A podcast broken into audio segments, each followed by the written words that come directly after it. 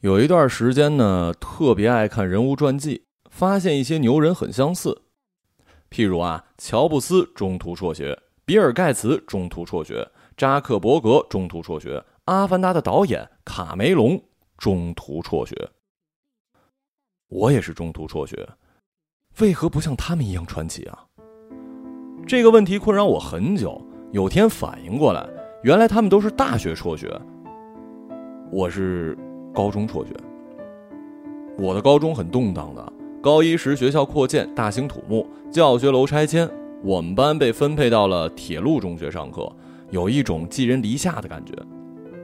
铁中校外破破烂烂一条小街，沿街一排小饭馆、冷饮店、杂货户、台球室，每间台球室都挤满了敞着校服、头发蓬乱、叼着烟、手握球杆的中学生，我也在其中。隔壁班呢有一个叫做赵大头的，台球打的那是出神入化，征战半年未逢敌手，人称青阳区西安路枣子巷第一枪。我十分佩服他的球技，私下求教。他人爽快，抽了几支我敬上的烟，眉飞色舞地说：“其实没什么诀窍，我们玩的是川式台球，不分球号，打进就算赢。关键的关键就是出杆一瞬间的力量。”说罢，他悬空比划，身体前倾，背部微弓，左腿直立，右腿翘起，颇似公狗撒尿，十分滑稽。按照赵大头的方法，我苦练几次，果见成效。很快，我就从一个无名小卒迅速成长为西安路枣子巷第十强。那之后，我常常跟赵大头并肩作战，横扫枣子巷多家台球室。赵大头酷爱古惑仔，尤其崇拜陈浩南，于是留了一头脏兮兮的长发。只是他头太大了，看上去更像刘欢。教导主任多次围追堵截，勒令他剪发，否则记过处分。迫于淫威，赵大头就只好服从。但是没过多久，他又留起了头发。他发狠了，以后谁敢叫老子赵大头，老子上去就是一耳光。那叫你什么呀？叫我浩南。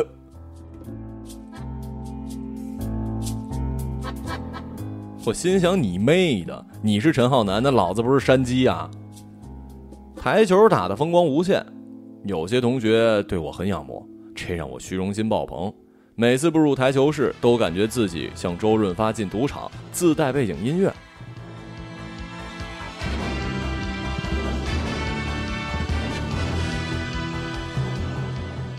然而好景不长，附近广播电视大学的大学生来到枣子巷台球室。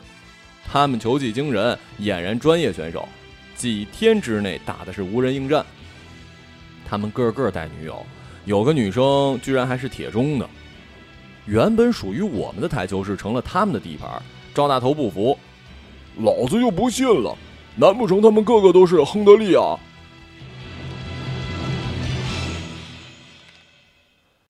那是一场决战。赵大头斜雕之烟，上身赤裸。下身穿了一条千疮百孔牛仔裤，表情桀骜不驯。第一局他开球，一杆清台，掌声如雷。对手是一眼镜男，皮肤白皙，赛猪油，斯斯文文的样子。他轻蔑一笑：“玩劲儿啊！”第二局眼镜男开球，完全跟赵大头风格不同。他瞄准方向，算角度，磨蹭半天，缓缓拿杆击球，力量不轻不重。不偏不倚的击中好球，一个接一个的好球被打进洞，无论任何角度，他都能一杆命中。我们惊异的发现，他是按顺序号打的，九、十、十一。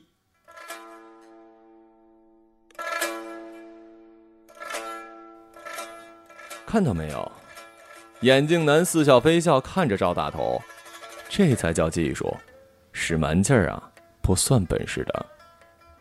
第三局赵大头开球，其余一杆青台。如果成功，双方平手。都是青台嘛，只是风格不同。赵大头用尽全力，一杆击出，好球陆续进洞。不幸的是，白球也缓缓落入了洞中。战前立了生死状，败者滚出枣子巷台球界，从此不再踏入半步。赵大头孤身走出台球室，背影看上去有几分落寞，令人唏嘘。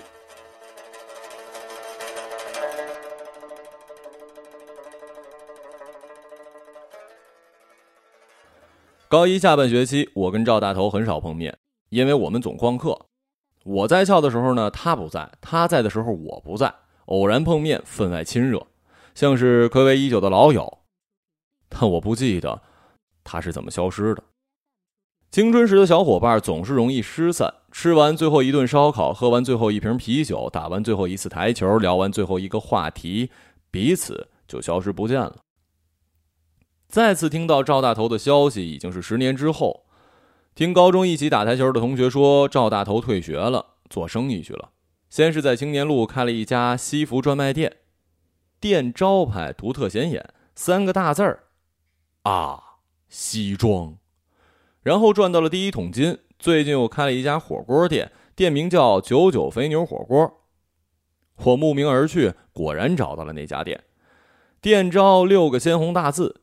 九九肥牛火锅底下一行镀金小字儿，离百年老店还差九十九年。一望可知，这是一家有追求的火锅店。久别重逢，我跟赵大头喝到了深夜。席间聊起过去的事儿，聊台球，聊学校，聊教导主任。赵大头说：“你知道教导主任当年为什么总追不上我吗？”我说：“这事儿谁不知道啊？”最早他在省歌舞厅跳芭蕾，有次演出摔断了腿，就离开了歌舞团。后来不知通过什么关系，当上了我们学校的教导主任。因为他有一条腿是假的，根本没法跑，我们背后都叫他“富瘸子”。赵大头沉重的叹了一口气，拍了拍自己的左腿。现在，我这条也是假的。我弯腰低头，猛然拉起他裤管，看到了一只金属假肢。灯光之下，分外的刺眼。彼此良久无语。过了很久，赵大头向我讲述起了他十多年来的经历。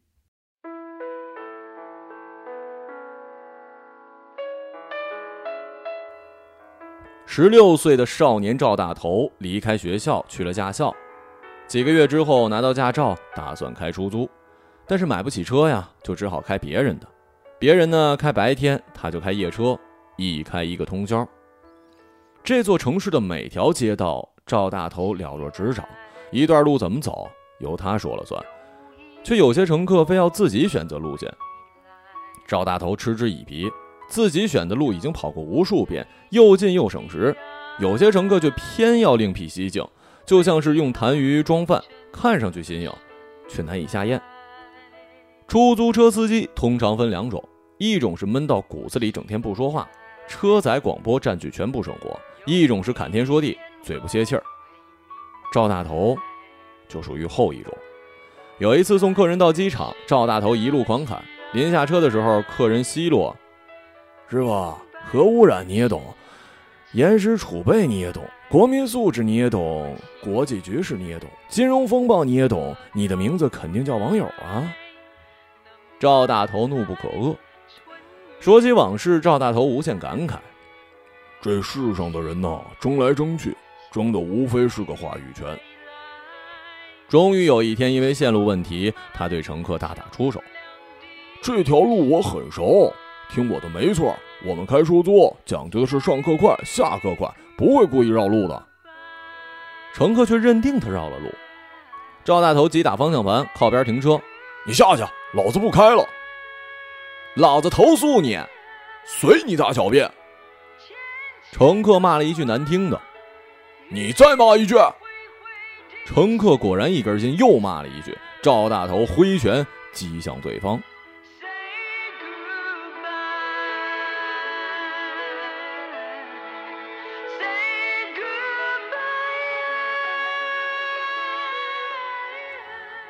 那一拳宣泄出所有的不快。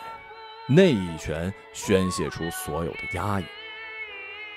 开出租车是赵大头离开学校后的头份工作，干了一年，以赔偿乘客的医药费而告终。之后的九年，用赵大头的话来说，叫做浓缩人生精华，想经历的、不想经历的，都无法选择的经历。九年里，他先后开过三家店，第一家是台球室，居然就在西安路枣子巷。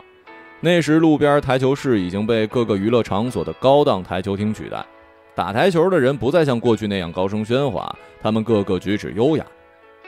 赵大头说：“老子瞧不上那些台球厅的男人，太像娘们了，反而是有一些女人跟我们当年一样，很拽很屌的。”热血年少的时代已然过去，路边台球室是过去时代的象征。赵大头守护这个象征，像一个麦田守望者。固守着自己的精神家园，终究他敌不过时代。路边台球室的生意越来越冷清，基本整天无人光顾。赵大头常常独自打台球，像当年一样一杆清台。他孤单的身影在台球室晃动，看上去凄凉而落寞。一年之后，交不起租金的赵大头关闭了台球室。他回想起当年那场决战，败者。滚出枣子巷台球界，从此不再踏入半步。再一次，他离开了枣子巷。他想有生之年，他再也不会回到这儿了。那天晚上，空气里裹满水意，人像是浸在了细雨里。赵大头蹲在街边哭了很久。成人用品店，这是赵大头开的第二家店。这种店铺白天很少有人问津，通常开到很晚。很多个深夜，一些男人满头虚汗地冲进来购买急需物品，物品装进一只薄若蝉翼的黑色塑料袋。这种袋子很普遍，寻常人家都用它来装垃圾，塞满、压紧、扎稳口袋，鼓鼓囊囊的，被一根手指轻轻摇晃拎下楼，是靶子似的，隔着几米、十几米，嗖的一声扔向住宅区角落的垃圾桶。手气好，垃圾袋应声入瓮；手气坏。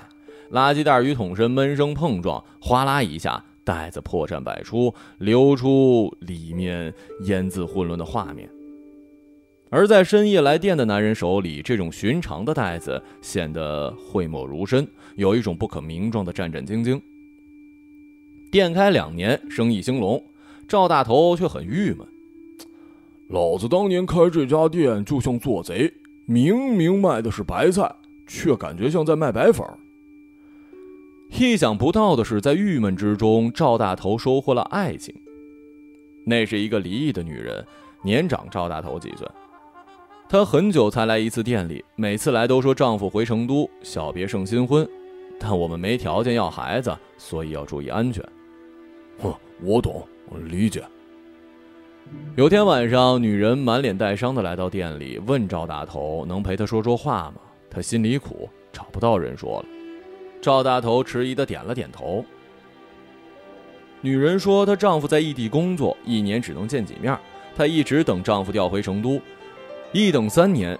今年丈夫回来说有了新欢，要跟她离婚。”女人说：“家里反对这门婚事，但她义无反顾，却没想到这么个结果。”女人骂他，使劲骂。男人急了，就动手打了女人。赵大头不知如何安慰一个受伤的比自己年长的女人，女人哭哭啼啼讲了很久。赵大头只是说：“以后你一个人心里头孤单了，就来店里坐坐吧。”女人果然常来店里，一待大半天。赵大头的生活从此改变了。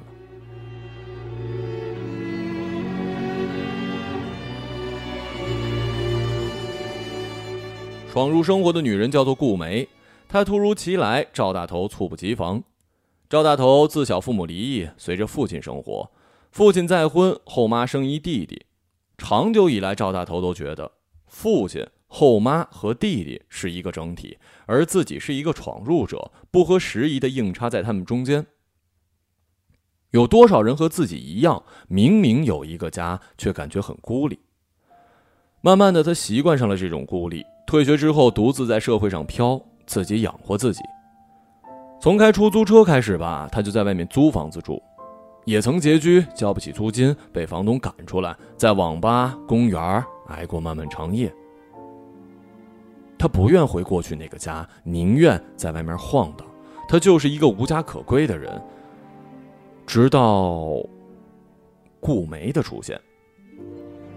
离婚之后，顾梅常来店里，生意冷清的时候，他们闲聊打发时间，说过往，谈向往，发现无论过往或向往，彼此都相差无几。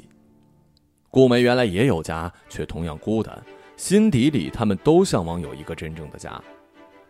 赵大头的成人用品店叫做伊甸园，圣经记载，伊甸园在东方，有四条河流经过园子，它们是。幼发拉底河、底格里斯河、基训河和比逊河。上帝创造了亚当，让他住进了伊甸园。亚当很孤独，上帝便取了他的一根肋骨，造出了夏娃，让他们一起生活。赵大头的伊甸园靠近东风大桥，附近只有一条府南河。上帝见他也孤独，就安排了顾梅走进他的生活。我不是夏娃，没那么好看。那么纯粹，我结过婚，又比你大，难道你不嫌弃我呀？赵大头想了半天，不知如何表忠心，急切中脱口而出：“就算你是二手夏娃，我我也喜欢。”顾梅捶了赵大头一拳，正中赵大头胸腔肋骨。不许说我是二手的。接着又用手轻轻挠着赵大头的胸口，细声问：“疼不疼啊？”哼，你打的不疼。那是赵大头人生中最幸福的一段时光。婚后，他将成人用品店转让，然后跟朋友合伙在青年路开了一家西装专卖店，生意呢相当不错。顾梅跟前夫是协议离婚，分割财产，他留下一套房，原本想卖掉，另买一套。赵大头却说不要。这套房子是我跟他住过的，你不忌讳啊？有你在的地方就是家，住哪儿都一样。顾梅紧紧抱住赵大头，我的将来只有你，你就是我的命。赵大头默默的点了点头。从一开始，他们就有一些相依为命的意思。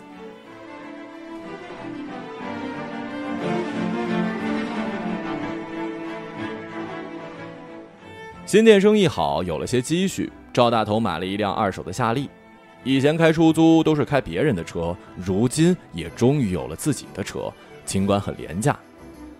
逢好天气呢，赵大头就开着他的二手夏利，带着他的二手夏娃偷风玩耍。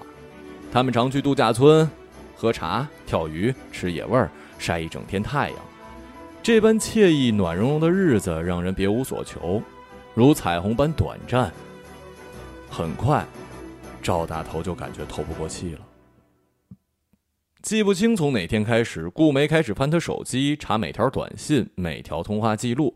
他不允许他跟女性过多交流，他让他交代每天的行踪，见过什么人，说过什么话。一旦晚归，他的脸色就阴得像是暴雨将至的天空。赵大头开始跟顾梅争吵，顾梅一吵就哭，有一次哭着哭着昏睡过去，脸上残留着泪痕。赵大头心里愧疚，他终究是心疼他的。算了算，顾梅生日快到了，他想偷偷买条项链当生日礼物，却不知道尺寸，于是翻身下床找了条绳子来量，绳子绕住了顾梅的脖颈，顾梅猛然惊醒。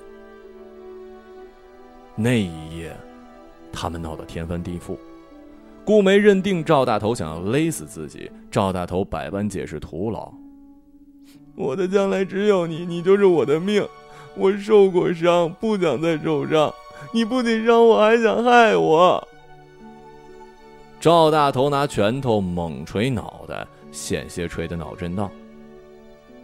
那一夜，赵大头又流落街头。这次不是被房东赶出来，是被妻子赶了出来。一个男人被自己女人赶出家，渐渐就不想回了。那次争吵之后，赵大头回家越来越晚。其实他什么地方都没去，关店之后街上乱走，或者去酒吧喝几杯。有一天，朋友拉他去一个地方，是一家地下赌场。赵大头赌了一通宵，赢了一笔钱。大汗淋漓之中，心头郁结已久的压抑喷涌而出。顾梅也不再吵闹了，也许是累了，闹疲了。他们长久冷战，有时整天不说一句话。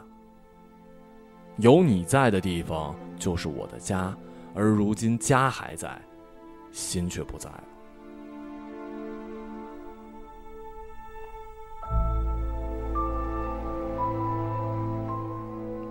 赌博这东西小赌怡情朋友之间打个赌一餐饭一顿酒一场电影叫乐趣大赌就是毒品了。赵大头沉迷于地下赌场每次赌博都吸食海洛因般的极度兴奋而后恐惧无比所有庄家设的赌局都一样，先给些甜头，然后一步一步掏空你。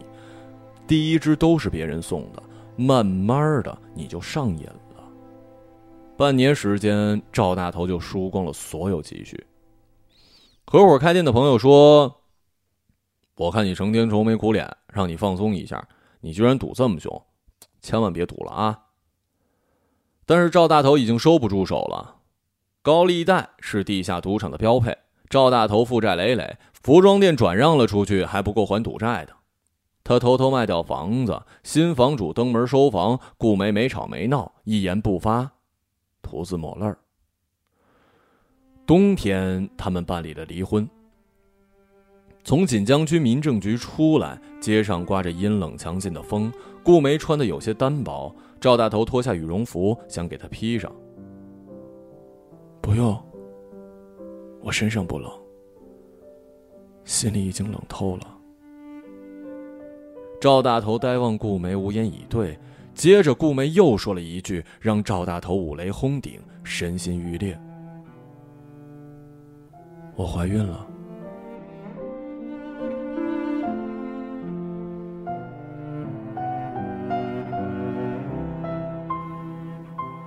赵大头再度奔入地下赌场，他内心的痛苦只有在那儿才会获得释放，但随之而来的却是更深的痛苦，恶性循环。终于有一天，他离开了地下赌场，再也没有出现。放高利贷的人在赌场外卸了他一条腿，像扔死狗一样把他扔在了街上。有人拨通了幺二零，把他送往了医院。醒来的时候，挺着大肚子的顾梅守在床边，塞给他一张银行卡。这些钱是我以前攒的，不多，但可以维持一段生活。赵大头手里捏着银行卡，心坠入了无比的深处。他是一个人生输家，从少年时代的台球赌局开始，他就没有赢过。如今他输掉财产，输掉爱人，输掉家庭，输掉了全部。他不想苟活于世，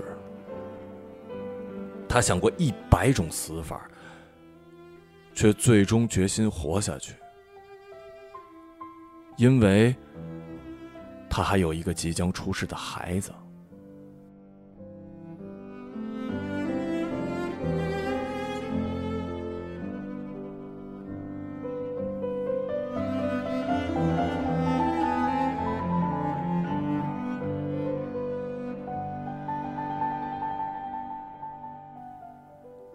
火锅店打烊。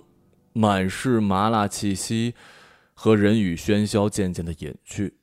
冷静的殿堂里，赵大头断断续续的讲述他的经历。我抽了很多烟，喝了很多酒，难受的一塌糊涂。他始终冷静，仿佛在说与自己无关的事儿。他打开手机，翻出照片我女儿刚满三岁，很乖吧？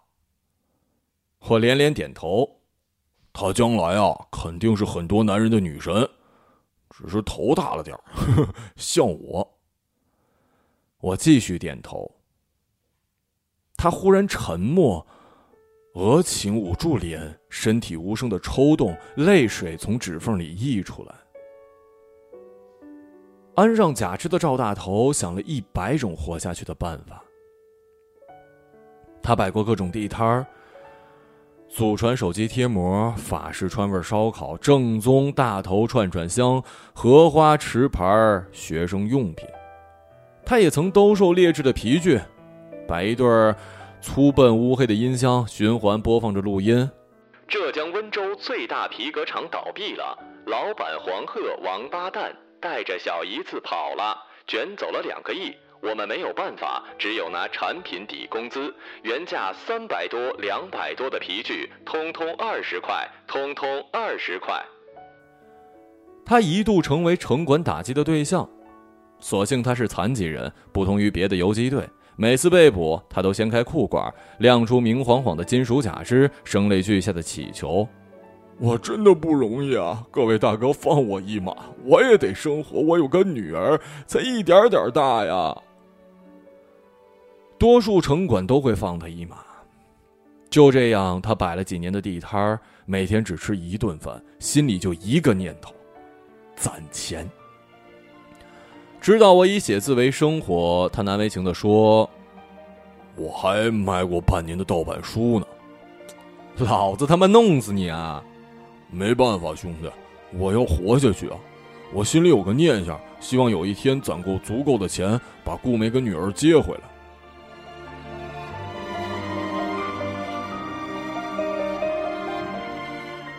这个世界上很多牛人，他们闪闪发光，耀眼异常。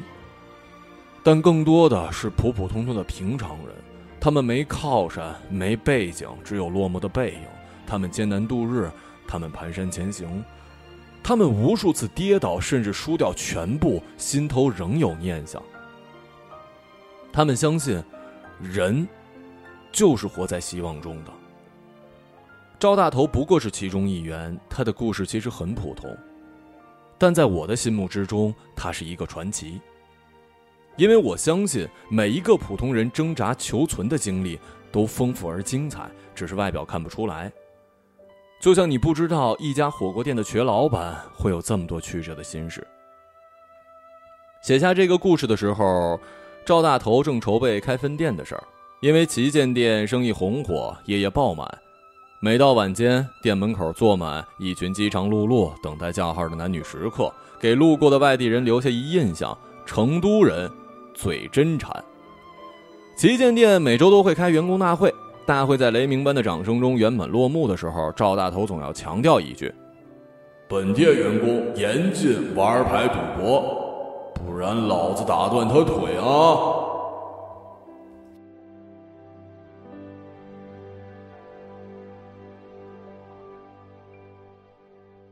一个朗读者，马晓成。